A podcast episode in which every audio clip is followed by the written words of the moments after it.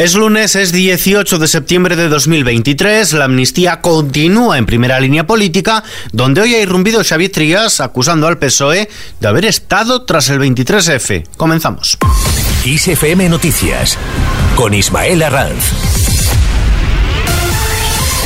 ¿Qué tal? Feijóo traslada a los empresarios sus preocupaciones. El presidente del Partido Popular, Alberto Núñez Feijóo, ha trasladado a los presidentes de la COE y de la CEPIME su preocupación ante la amnistía y la coyuntura económica. Feijóo ha mantenido un encuentro con ambos líderes empresariales como parte de un diálogo con la sociedad civil ante su investidura, que completará reuniéndose mañana martes con los líderes sindicales. Por su parte, el portavoz del Partido Popular ha emplazado al jefe del Ejecutivo en funciones, Pedro Sánchez, a aclarar con un sí o un no si está dispuesto a conceder la amnistía a los condenados por el procés, una respuesta que el Partido Popular considera capital, porque a día de hoy dice no conocen. Dicho esto, ha asegurado que espera que militantes del PSOE puedan acudir al acto abierto en la calle en defensa de la igualdad de los españoles que han convocado el Partido Popular el próximo día 24 de septiembre, asegurando que con Feijó no habrá ni amnistía ni referéndum que con Alberto Núñez Fijo de presidente no va a haber amnistía en España, no va a haber una ley de amnistía y no se van a ver beneficiados ningún,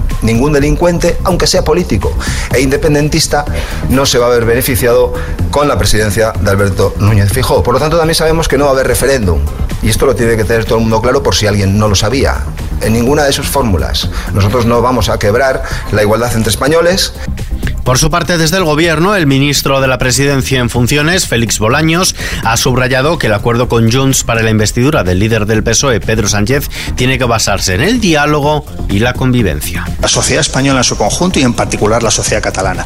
Diálogo, convivencia, acuerdos entre diferentes, mirar al futuro, progreso, superar la tensión insoportable del año 2017. Esas son las claves de cualquier acuerdo que tenga que ver con Cataluña. En eso, en el acuerdo, en el pacto, en el diálogo, está el Partido Socialista, lo ha estado siempre y lo seguirá estando como garantía que somos de la convivencia en Cataluña y en toda España. Bolaños ha subrayado que las conversaciones para la negociación de la investidura serán siempre discretas y que si se llega a un acuerdo ya será público. También ha aprovechado para recordar que el líder del Partido Popular, Alberto Núñez Feijóo, se presentará el próximo 26 de septiembre a una investidura de mentira. Problema del señor Feijóo, del líder provisional del Partido Popular, no es haber forzado una investidura de mentira o no es no tener apoyos para conseguirla. Su problema realmente es que no tiene proyecto para España, que todo su proyecto es crispar, es derogar, es enfrentar, es generar odio entre españoles y por tanto, afortunadamente, queda cada día menos para que esa investidura de mentira del señor Feijó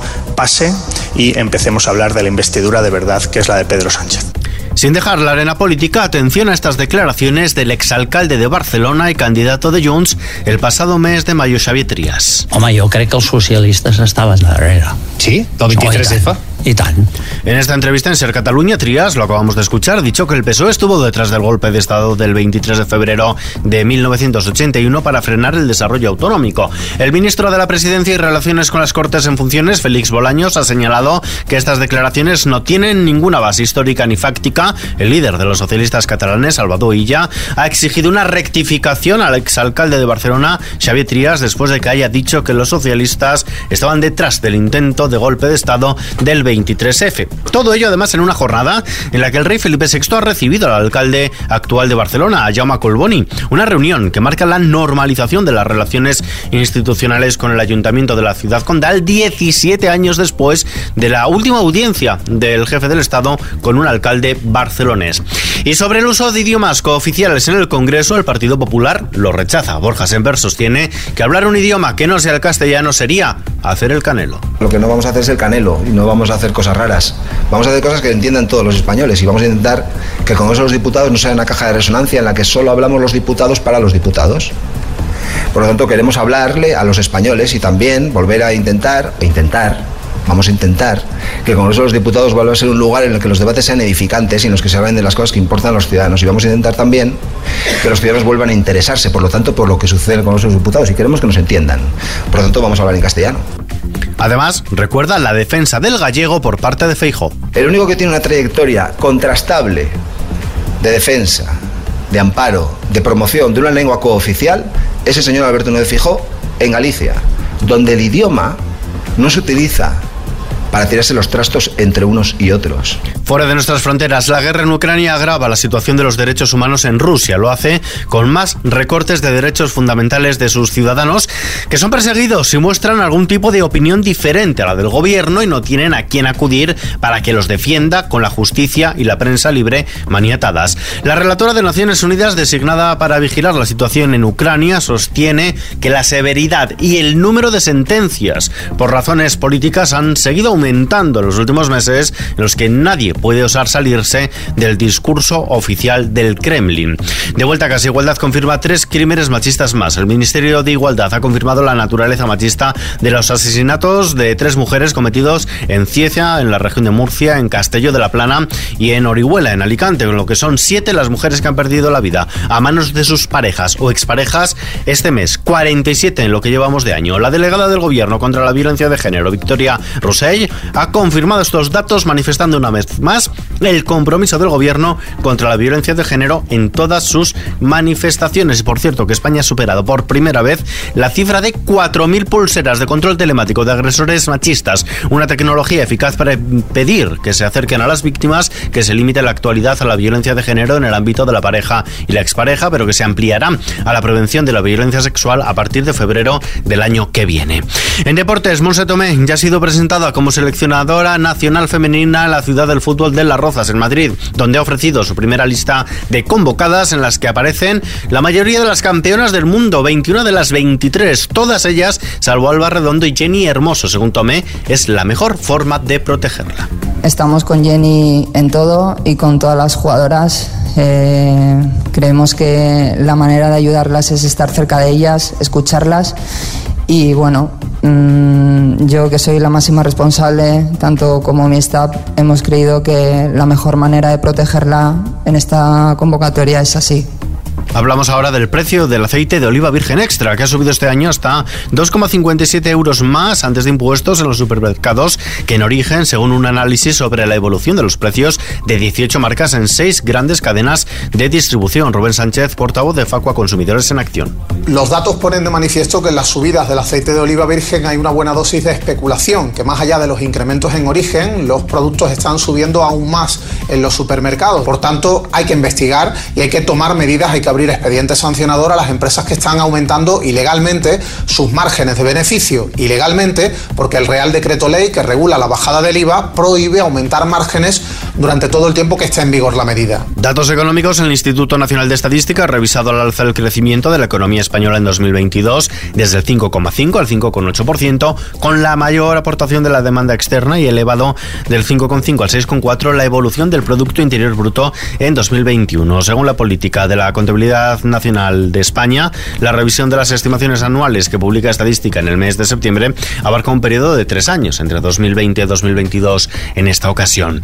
La bolsa española, por su parte, ha caído el 0,71%, pierde el nivel de los 9.500 puntos en una jornada sin datos de coyuntura económica relevantes. El IBEX 35 cierra los 9.482 enteros. En el año reduce sus ganancias hasta el 15,23%. El valor que más ha caído en es Merlin Properties, con el 2,66% a la baja, mientras que el que más sube es Telefónica, que repunta un 1,27%. El euro se cambia por un dólar con 6 centavos. Vistazo ahora a la previsión del tiempo. Una nueva dana se aproxima, traerá desde este martes nuevos chubascos y tormentas que se desplazarán desde Melilla al sur peninsular, aunque podrá afectar también a otras zonas como el oeste de las Islas Baleares. Además de la inestabilidad generada por este fenómeno, el pronóstico para las próximas horas advierte de intervalos nubosos en el norte peninsular, con alguna lluvia débil en el litoral cantábrico oriental, norte de la Ibérica, la cara norte del Pirineo y las costas catalanas, así como Calima Alta en el sur peninsular y Melilla. En Canarias también habrá intervalos nubosos en el norte de las islas con alguna precipitación débil en las de mayor relieve. Las temperaturas mínimas bajarán en el interior noroeste, Pirineo y Cataluña. Las máximas suben en la vertiente atlántica y bajan en la Mediterránea sin mayores cambios en el resto del territorio nacional. Y terminamos.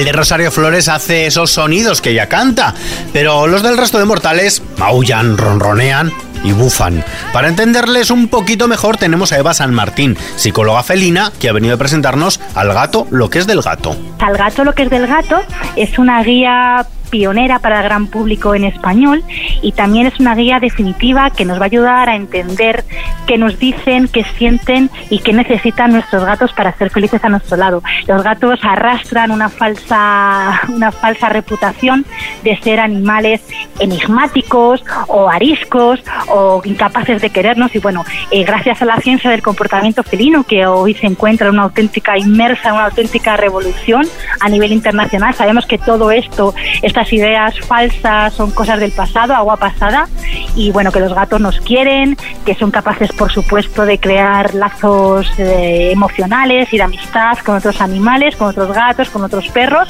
y por supuesto con los humanos. Y bueno, es una gata, es una, es una guía para para que ellos sean más felices y que nosotros también seamos más felices a, su lado. Con esta entrevista en la que Eva San Martín nos da todas las pautas para entender a nuestros pequeños de orejas picudas y nos enseña a gatificar nuestra casa, creando un hogar perfecto y que se puede escuchar al completo en nuestro podcast BiblioKiss en los principales agregadores y en nuestra web kissfm.es. Nos despedimos por hoy, pero la información continúa puntual, su cita cada hora en los boletines de XFM, ampliada aquí en nuestro podcast XFM Noticias, JL García en la realización. Un saludo de Ismael Hasta mañana.